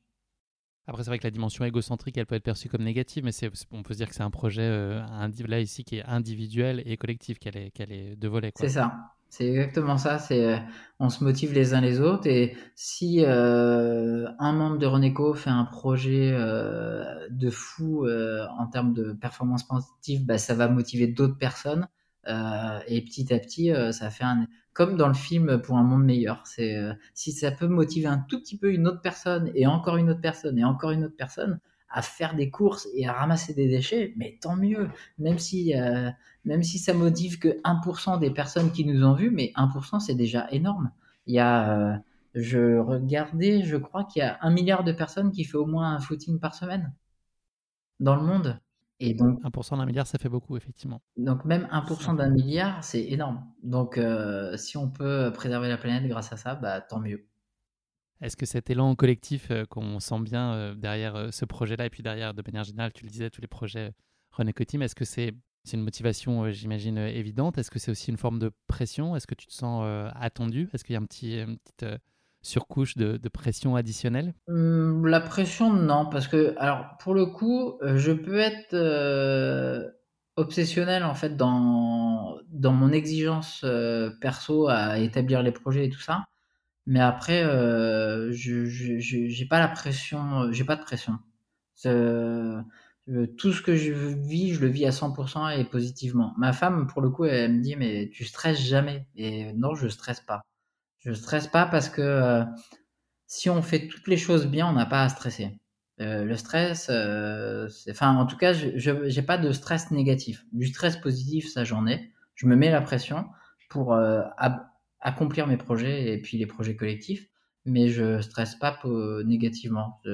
Enfin, tout quand j'ai rencontré Zuckerberg, j'étais pas stressé, euh, j'étais euh, content, euh, je vivais à 100% la journée qu'on a vécue avec lui. quand j'ai fait un TEDx devant 500 personnes en présentiel, j'étais pas stressé, j'étais content de partager l'histoire de René Cotim et les valeurs collectives qu'on a et de représenter les membres par ce TEDx là. Non, c'est pas du stress, c'est que de la pression positive et, et, et et euh, c'est un aspect positif de ma personnalité, c'est que le stress m'inspire que positivement. On va rentrer un peu plus en détail dans ta course. Avant ça, je demandais un petit top 3. Est-ce que tu peux me parler de tes affinités avec les trois disciplines euh, du triathlon? C'est quoi de, ta favorite à celle que, que tu aimes le moins Ce serait quoi les, dans l'ordre? Bah, La course, parce que c'est, j'adore courir. La natation, parce que j'en ai fait depuis tout petit. Et puis, euh, et puis j'aime euh, ce moment où on est dans l'eau, on n'entend rien, où on entend le bruit des vagues, le bruit de, la nature quand on, nage en, eau vive.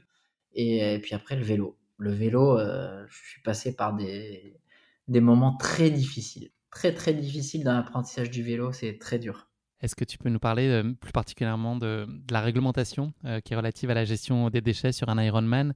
Est-ce qu'il y a des, euh, des, équipements obligatoires ou spécifiques que toi tu prévois d'apporter pour, On a compris, il y a le défi sportif, mais il y a aussi un engagement pour la préservation de l'environnement. Comment est-ce que c'est déjà cadré par la course elle-même? Et puis toi, qu'est-ce que tu as en tête de réaliser à l'occasion de cet Ironman?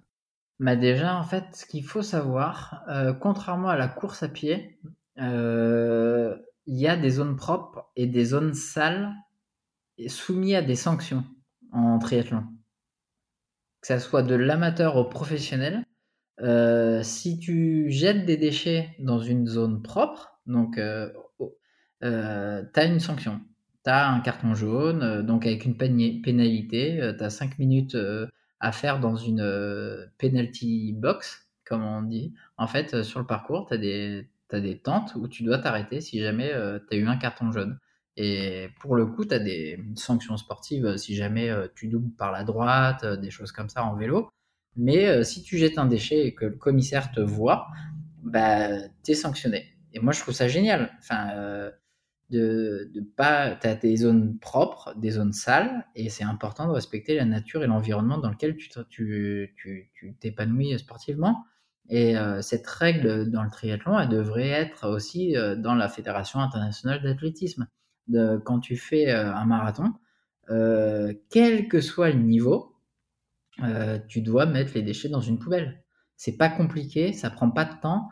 Et, d'ailleurs, des fois, j'ai eu des débats sur des marathons que j'ai pu faire de gens qui disent Ah oui, j'ai pas pu viser la poubelle. Quand on voit des sportifs de très haut niveau, des marathoniens, champions du monde, recordman du monde, qui mettent leur bouteille et qui prennent le temps de le mettre dans la foulée, de viser la poubelle, ou des mecs comme Kylian Jornet qui font des ultra-trails de 170 km et qui prennent la bouteille et attendent de la jeter, de croiser une poubelle pour mettre dans la poubelle, on a tous le temps de mettre le déchet dans une poubelle. C'est pas compliqué. Et pour moi, euh, ça passe par euh, des règles et zone propre, zone sale. Donc la course à pied devrait s'en inspirer aussi La course à pied devrait grandement s'en inspirer parce qu'on a beau dire qu'on met des poubelles à disposition. Euh, c'est un peu j'ai rarement un, discours négatif, mais là pour le coup, euh, j'ai jamais vu une course à pied propre.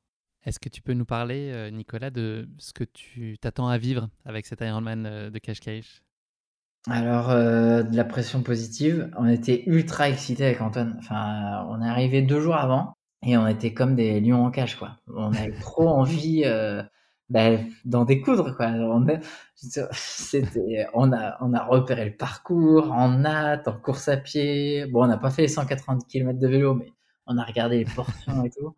Et en fait, quand, déjà, quand on a vu le cadre dans lequel on allait faire notre course, mais Cascais, si vous connaissez pas, c'est, tout simplement euh, magnifique. C'est Sintra, comme tu as pu le dire. Le long de la côte, là, c'est, euh, splendide les Portugais sont euh, extraordinairement accueillants. Donc on avait tellement envie, on a travaillé un an pour ça, on a tout mis en place dans notre vie pro perso pour pouvoir s'entraîner pour ça. Donc on avait envie, on avait envie que d'une seule chose, c'est d'entendre le speaker lancer le départ quoi, avec toute la le show à, à, la méthode Ironman en plus. Est-ce que tu peux nous raconter la mise en route le jour J en amont de la course et des petits rituels d'avant-course? Comment, comment se passe le réveil jusqu'à jusqu'à la ligne de départ? Comment est-ce que tout ça s'est organisé pour toi? Bah, Comme beaucoup de monde, euh, la veille d'une course, on dort pas beaucoup parce qu'on est trop excité. Quoi. on est trop, content. soit trop excité, soit trop stressé. Il y a les deux, il y a les deux options, mais toi, on a compris. Euh, ah, ouais, moi, je suis, euh, ah ouais, je suis comme un fou. Quoi. J'ai comme un gamin la veille de Noël. Quoi. Et euh, donc, on se lève à 5h30, le temps de 5h, peut-être 5h30. Euh, le départ était à 7h20. Euh, donc, on se lève ouais, 2h30 avant, donc c'était 5h. donc, on prépare petit-déj, on se réveille tranquille. on va mettre notre, notre, notre ravito sur notre vélo dans le sas à vélo. On revient à la maison, on prépare nos affaires, on prépare notre euh, combi, on met notre combi et puis là on va s'allier. Le jour commence un tout petit peu à se lever et là on arrive euh, dans les zones de départ avec la musique à fond euh, à la méthode Ironman avec des visages beaucoup fermés. beaucoup de personnes avaient le visage fermé, un peu stressé, un peu anxieux. Nous, avec Antoine, il y a même un moment, je crois, on a dansé euh, dans le sas de départ. on était comme des fous. La détente absolue. Trop content, ouais. trop trop content. Le soleil se lève sur Cascais, euh, le port euh, de Cascais, là où on part. C'est magnifique, c'est sublime. superbe ambiance. On croise des têtes qu'on connaît, des personnes nous reconnaissent via Reneco et nous disent ah vous avez vraiment ramassé des déchets ouais ouais on va le faire et tout il y a un portugais un italien qui nous dit ah je suis de Roneco Italie euh, et euh, il nous dit euh, bah, bon courage les gars j'espère qu'on se croisera à la fin et, et donc donc ouais non c'était magique c'est on pouvait pas réveiller rêver mieux le soleil était orange il, il, était dans l'axe de la mer il reflétait sur la mer c'était c'était magique. Et eh ben voilà t'as gagné j'ai envie d'y être. Ah ouais. ça, ça donne envie. Et tellement donc vous êtes parti, euh, le départ se fait pas en, en mass start, en gros, c'est des, des, groupes de, par, groupe de 6. Vous, vous partez euh, dans, les, dans les derniers SAS, c'est ça, si j'ai bien compris? Ouais. Est-ce que tu peux nous parler de ton épreuve de natation? Comment est-ce que vous, vous avez euh, géré cette partie-là qui s'est globalement très bien passée pour vous? En fait, toutes les 5 secondes, il y a 6 personnes qui partent. Donc on entend comme ça pendant une heure, une heure et demie. Et euh, jusqu'au moment où, en fait, bah, euh, c'est à nous, quoi. On y va. Et là, on arrête de euh, danser, il faut y aller maintenant. Ouais, c'est ça. On arrête de danser, c'est parti, et on se met au charbon, quoi. Et donc là, 100 mètres de course sur le sable, et là, on rentre dans l'eau, et là, on nage. Et là, tu kiffes. Et là, tu te dis, ça y est, c'est parti, j'ai passé une journée de ouf. Il peut se passer n'importe quoi, mais c'est. Ça va marquer ta vie. C'est une date que je vais cocher dans ma vie, quoi. Et, euh, et donc du coup, hop, je nage, je nage. Euh, première bouée, euh, tout se passe bien. Deuxième bouée, tout se passe bien. Et là, je me dis, j'avais pas trop de repères. En fait, à la deuxième bouée, je savais pas s'il fallait tourner ou fallait tout droit. Et en fait, je suis et donc du coup, bah, je suis la masse parce qu'on est quand même 2000 athlètes, 2000 triathlètes. Donc je suis la masse et là, je, me, je vois la dernière bouée. Là, la dernière bouée, elle était vraiment loin. Et, et donc bah, là, là, ça a été un peu dur, ça piquait un peu. Euh, pas physiquement, mais euh, mentalement. Mais je me dis, vas-y, Nico, ça va le faire, ça va le faire. Surtout que là, le courant était un peu contre. Et donc, euh, je, je, je, pousse. Et en fait, au moment où on fait le virage, on revient sur notre pas. Après le retour, bah là, j'ai kiffé parce que le soleil était vraiment bien réveillé. La mer a été calme pour le coup, dans ce sens-là, ça nous poussait même un peu. Et là, ça a été que du kiff, 3800 mètres de nage, de kiff on va dire que le, de 30 à 50% de la distance, euh, ça a été dur, et à partir de 50% au moment du demi-tour, euh, ça a été que du plaisir. Dans la continuité de tous ces bons moments, euh, Rayon Bonne Nouvelle, tu as eu peu de déchets, en fait, pas de déchets à ramasser sur, sur ton parcours, finalement, l'eau était propre? Bah, en fait, on avait déjà nagé la veille et l'avant-veille dans la zone pour voir s'il y avait des déchets et puis pour éventuellement ramasser s'il y en avait. Et, euh, et mm, ben, avec une grande surprise, euh, on n'en voyait pas, ni ceux qui flottaient, ni ceux qui étaient euh, à proximité euh, de nous. On n'en a pas vu, du tout, mais du tout, du tout. Donc c'était très propre. Donc je pourrais pas dire. je sais qu'on a un groupe au Portugal, René Cotim Portugal, qui est très actif, mais c'est vrai qu'il n'y avait pas beaucoup de déchets. Il y avait très peu de déchets, et voire même pas du tout. Exercice pas très simple ensuite, c'est la sortie de l'eau et, la transition avant le vélo. Comment tu vis ce moment? Transition, donc là on arrive dans la cale du port. Euh, les premiers pas pour tous ceux qui ont fait des triathlons, les premiers pas quand tu sors de une heure et quart de natte euh, et que tu te mets debout et que là tu commences à marcher, ça swing un peu. Ouais, il y a un petit moment de frottement. tu te dis, euh, qu'est-ce que j'ai chargé hier. L'apéro était un peu trop prolongé. Et en fait, non, c'est pas du tout ça. C'est juste que tu viens de passer une heure et quart dans la dans l'eau et avec les mouvements de la mer et tout, euh, ton oreille interne, elle est un peu perturbée. Et c'est là où tu te dis que les gens qui font les traversées de la Manche euh, aller-retour, euh, comme euh, je sais plus comment il s'appelle, mais le l'homme phoque, je sais pas si Steve Steve Niar, ça. Exactement. et qui lui s'entraîne tout le temps en eau vive et qui a fait l'autre fois la traversée de la Manche aller-retour. dans quel état tu dois sortir C'est énorme. Alors que moi j'ai juste fait 3 km 8. mais Mais bon, euh, ouais, une centaine de mètres à marcher et un peu trottiner, hop, après, hop, l'oreille interne, elle prend le relais et hop, c'est, c'est, reparti. Et là, tu te remets à courir. La transition à cache entre la natte et le vélo, elle est un peu longue, elle fait 900 euh, mètres. Donc il faut courir pendant 900 mètres. Ensuite, euh, bah, quand tu arrives, euh, donc là, trop de gens, trop, enfin, parce que là, du coup, il est à peu près 9 heures. Le soleil est bien levé, tous les locaux et tous les, famille euh, des triathlètes sont là. Donc là, euh, en gros, tu as 900 mètres, mais c'est 900 mètres de kiff parce qu'en fait, il y a trop de gens à, à, à, chanter, à taper dans les mains pour t'encourager.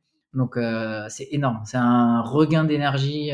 en gros, c'est un gel d'émotion. Tu vois, c'est Belle idée, ça fait une, nouvelle idée de start-up après les pages, les pages on va faire ça. voilà. Les gels d'émotion. Les gels d'émotion. Les capturer. ouais et c'est que du positif, tu es trop content. Et donc là, t'enlèves ta combi, tu mets tes chaussures, les chaussettes, euh, les lunettes de soleil parce que ça commence à, bien être lumineux, le casque, tu prends ton vélo et tu prends, tu cours euh, jusqu'à la sortie du sas de, vélo et ça y est, c'est parti pour 180 km.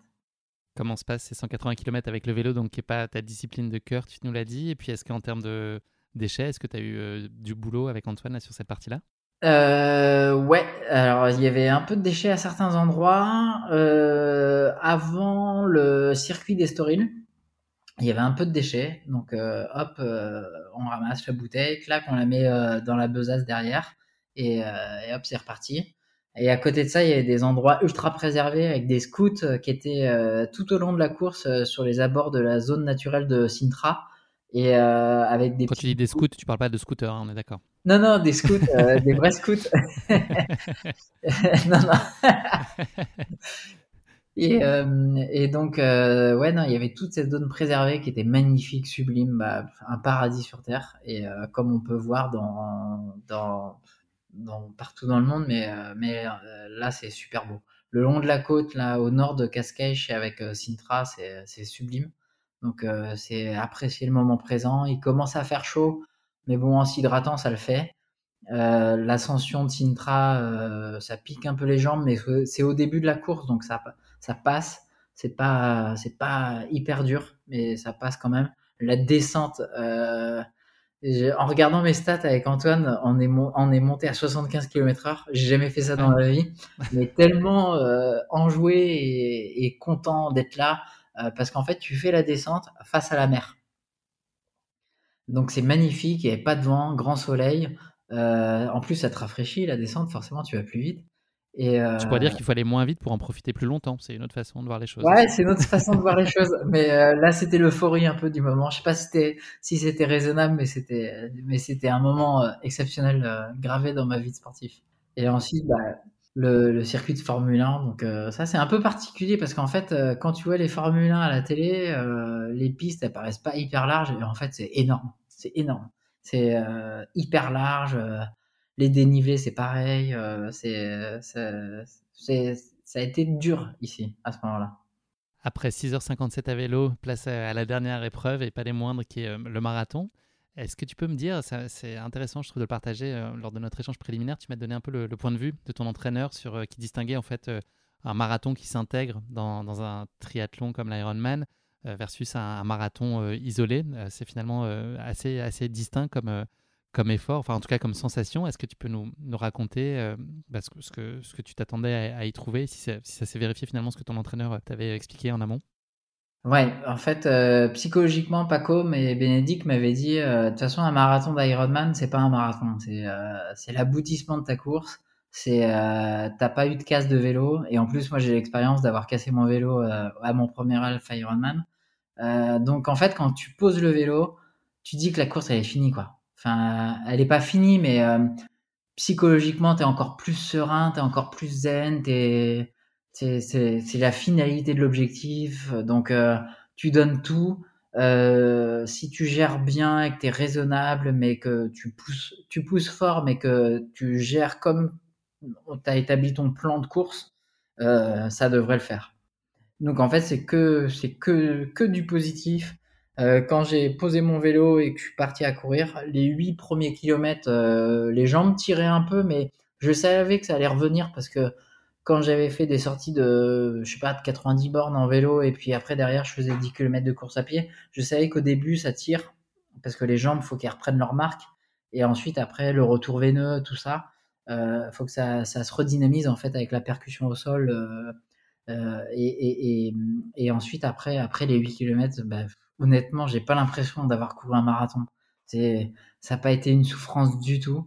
Ça a été que de la plénitude, euh, que du bonheur. En plus, c'était trois boucles, donc je voyais ma famille, mes amis euh, nous encourager, qui étaient venus là en vacances pour nous, pour passer des vacances et puis en même temps nous encourager. Euh, des membres de Renéco que j'ai croisés tout au long du parcours.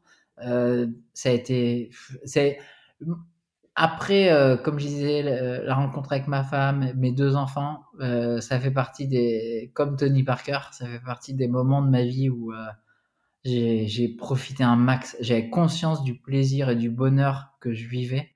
Et ça a été ça pendant les 42 km 195 de, de course. C'était que du positif, que du bonheur. C'est, j'ai, j'avais mal, j'avais mal forcément dans les jambes de, de dire que oui, j'avais pas mal. Euh, oui, j'avais mal, mais c'est une épreuve sportive, c'est normal.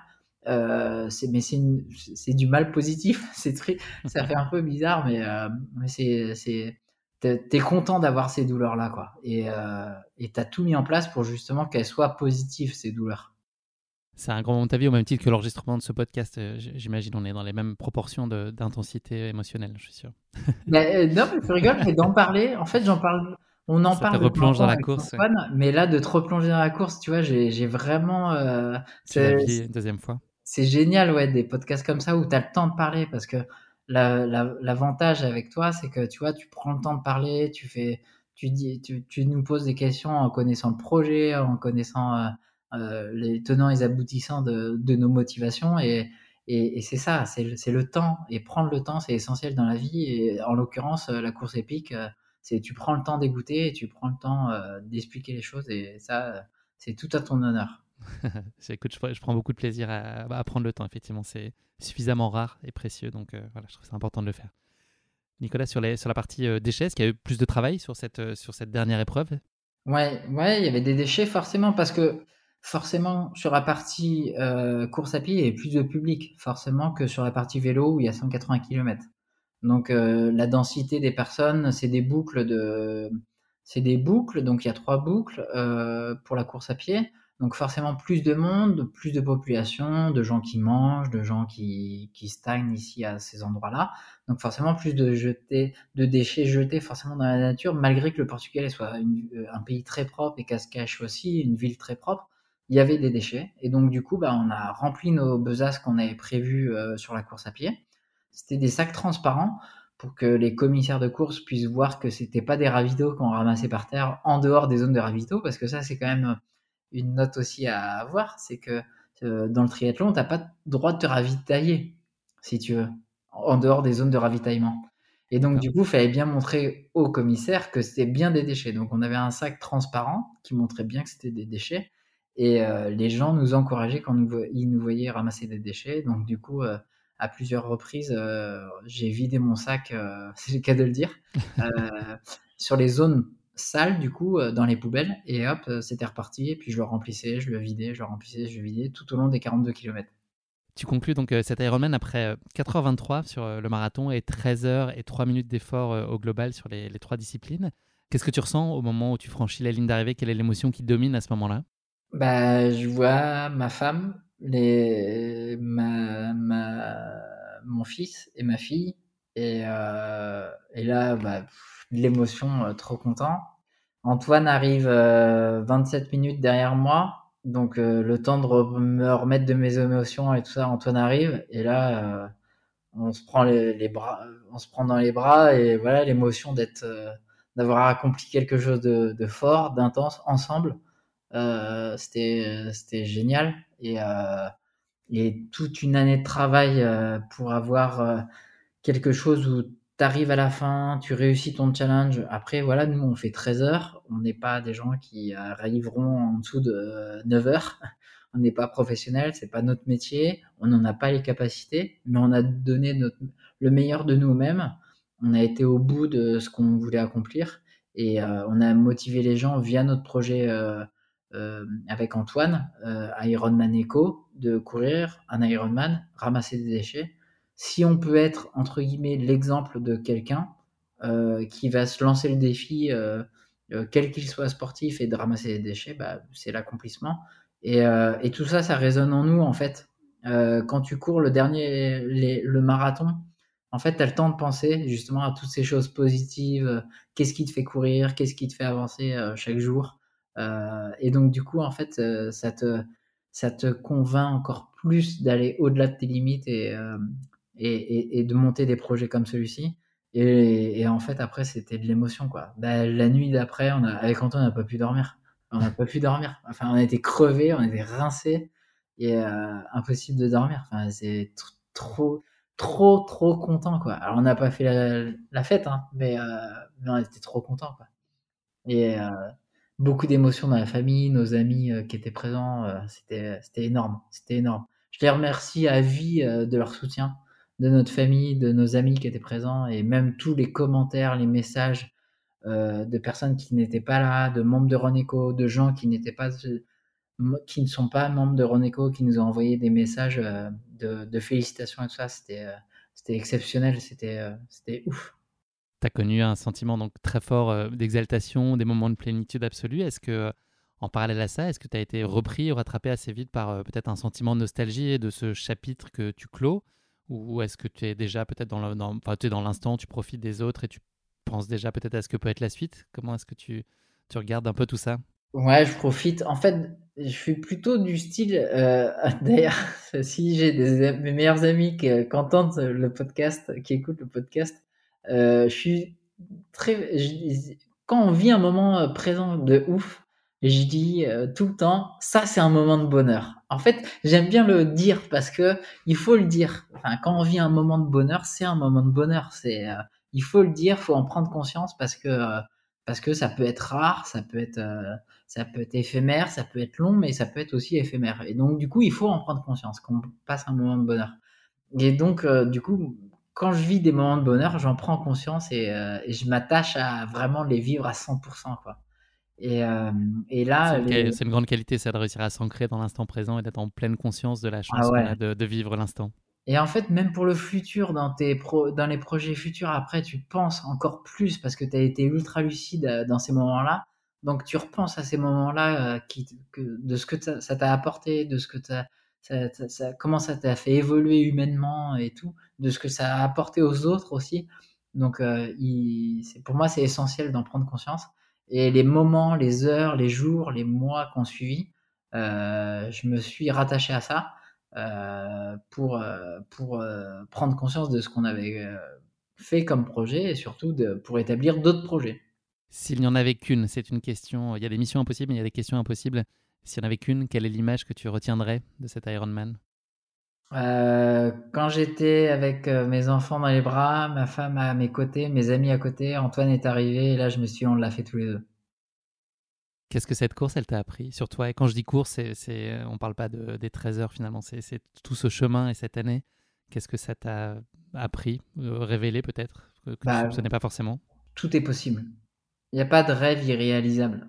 Euh, il y a 7 ans, euh, je faisais 3 km, j'étais essoufflé, j'avais les poumons qui me cramaient et j'avais mal partout. Et, euh, là, ce 23 octobre-là, je suis Ironman. Et cette médaille, elle est là, je l'ai fait en 13 heures, certes. C'est pas, c'est pas, je suis pas champion du monde, mais je l'ai fait. Et je suis fier de moi, je suis fier de ma famille, de mes amis. Je suis fier d'Antoine, de ce qu'on a fait ensemble, fier des membres de Renéco. Et, euh, et c'était ouf. Et euh, je serai à jamais, ça sera des moments euh, qui seront ancrés dans, mes souvenirs, dans ma, vie, dans la personne que je suis et que je deviens chaque jour. Et jamais je lâcherai le sport pour ça. Quels sont les facteurs clés, tu penses, qui t'ont permis d'aller au bout? Il y a toute ta discipline en amont et puis après l'état d'esprit dans lequel tu étais, en fait, c'est ça qui t'a permis de réaliser, d'atteindre cet objectif? Ouais, le sport pour moi, c'est que du positif. Très souvent, euh, je dis à mes patients, euh, faites du sport, ça vous changera la vie.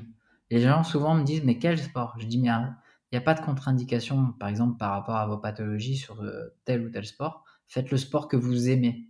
Il faut que ça soit un échappatoire, un bien-être, du positif dans votre vie. Il faut que ça soit que du positif. Et, et la leçon pour moi, c'est le sport, c'est que positif, que positif. Euh, c'est que ça. Ça peut être que du positif. Quand tu as des courbatures le lendemain où tu as poussé fort, c'est du positif. C'est-à-dire que ton corps, il a travaillé, il progresse, il est en train de, de, de, de, se, de se, construire, d'établir des choses. Euh, quand euh, tu fais du fractionné et que tu as la tête qui tourne un peu, ben, c'est parce que tu as poussé fort et tu as été encore sur ces gains marginaux gagner des, des, petits détails et euh, c'est que du positif, c'est du bonheur, c'est du bien-être, c'est euh, un équilibre de vie, c'est pour moi c'est que positif. Merci beaucoup Nicolas d'avoir partagé avec nous cette course épique. On va parler maintenant un peu d'avenir. Est-ce que tu as les idées claires sur tes grands rendez-vous euh, sportifs de l'année 2022 et puis d'un point de vue plus global pour toi à titre personnel, professionnel et puis pour René Cotim C'est quoi les, les, les, dates à marquer d'une pierre blanche sur, sur l'agenda 2022 de Nicolas? 2022, toujours partager du sport avec mes enfants, ma femme, des bons moments. Préserver ces moments de bonheur euh, à l'heure actuelle, ils sont chers. Ils sont, la vie est courte, on n'en a qu'une seule, il faut la préserver. Sa santé, euh, tant qu'on l'a, il faut en profiter. Et, euh, et je pense à toutes les personnes qui peuvent être malades ou autres, qui peuvent pas faire de sport parce que c'est dur au quotidien. Euh, et, et, et, et, tant qu'on a la santé, faites, du sport. Et les projets, bah, c'est justement partager ces moments de bonheur. Euh, vie perso, professionnelle, le, la vie pro, même si un travail, ça peut être dur, il faut que ça soit du plaisir aussi. Le sport, il faut que ce soit du plaisir.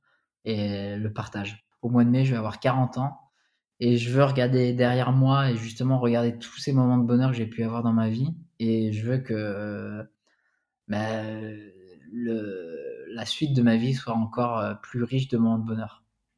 Le bonheur à tout prix. À plus long terme, qui est du moyen terme, j'ai cru comprendre que tu nourrissais un, ambitieux projet pour les JO de Paris 2024. Est-ce que tu peux nous en parler ou est-ce que c'est prématuré de le faire maintenant? Euh, ouais, euh, Paris 2024, euh, des JO avec euh, une volonté euh, de préservation de la planète de plus en plus forte de la part de l'opinion publique. Les organisateurs, j'espère qu'ils vont suivre le pas, mais pour l'instant, ils ont l'air d'avoir cette volonté-là. par exemple, dans l'élaboration des projets, le recyclage de, des structures qui vont être utilisées pour, pour Paris 2024, ça va être ça va être euh, avec une connotation euh, aussi écologique. Donc, euh, donc l'objectif, c'est de mobiliser le public, les athlètes de Paris 2024 à, partager les valeurs de la préservation de la planète et notamment en faisant des run de maintenant à Paris 2024. J'imagine que nos éditeurs ont été enthousiasmés par ce qu'ils ont entendu de René Team. Comment est-ce que aujourd'hui on peut euh, soutenir, euh, adhérer? Quels sont les bah, aujourd'hui vos, besoins clés pour euh, accélérer le développement et puis contribuer à réaliser votre, votre mission et notre mission d'une, bah, de préserver la planète? Comment est-ce qu'on peut faire ça et, rejoindre le mouvement? La contribution, elle est simple, c'est aller faire du sport, quel qu'il soit, même du bowling, de la natation, du canoë, de l'équitation, de la course à pied, du triathlon. à chaque séance de sport, vous ramassez un déchet tout simplement. Et après, si vous avez les réseaux sociaux, vous aimez les réseaux sociaux, bah, vous les partagez, vous mettez hashtag Run hashtag un run, un déchet. Qu'est-ce qu'on peut souhaiter à Run Ecoteam pour l'avenir? Euh, Des projets de plus en plus ambitieux, encore des ondes positives et euh, des moments de partage et de bonheur euh, tous ensemble, tous les membres de Run Ecoteam et les gens qui nous rejoindront à l'avenir. Et, et après, ce qu'on peut souhaiter, après dans l'absolu, euh, rien n'est impossible. C'est qu'il y ait de moins en moins de déchets et qu'on ait une action euh, de plus en plus sportive et moins de préservation à la planète parce qu'il n'y aura plus de déchets. Nicolas, je te propose de conclure cet épisode non pas avec le mot de la fin, mais avec le motto de la fin. Est-ce que tu as une devise qui illustrerait euh, ta philosophie de vie ou peut-être tout simplement ton, ton rapport au, sport? Est-ce que tu as un mantra, une devise qui t'est particulièrement chère? Mmh, Donne tout, tout, tout, tout ce qui est possible euh, dans tes moyens pour réaliser tes rêves parce que les rêves sont réalisables et ils sont là pour être réalisés et pas, et pas juste rêver. Merci Nicolas, c'est malheureusement déjà la fin de cet épisode. Merci beaucoup de nous avoir donné à voir euh, ton engagement pour contribuer à préserver l'environnement grâce à tes initiatives avec René Cotim et puis à celle de la communauté. Tu as réussi à fédérer euh, autour de toi et de ta vision. On a compris que la communauté, chacun était contributeur, mais cet élan, c'est aussi toi qui, l'a insufflé et qui l'incarne aujourd'hui. Donc bravo à tous pour euh, bah, l'accomplissement de euh, cette, belle mission. Bravo également à Antoine et toi d'être allés au bout de vous-même pour mener à bien ce défi sportif de grande ampleur qu'est l'Ironman et également l'exigence de la phase de préparation qui le précède, puisqu'on a compris, euh, c'est pas juste une journée sur laquelle il faut être au rendez-vous, mais c'est une année de travail, d'exigence et beaucoup de discipline. Voilà, je te souhaite beaucoup de bonheur et puis beaucoup d'accomplissement à titre personnel pour la suite et puis également beaucoup de succès dans le développement de René Cotim et dans la réalisation de sa mission fondamentale de prendre soin du monde si beau qui nous entoure.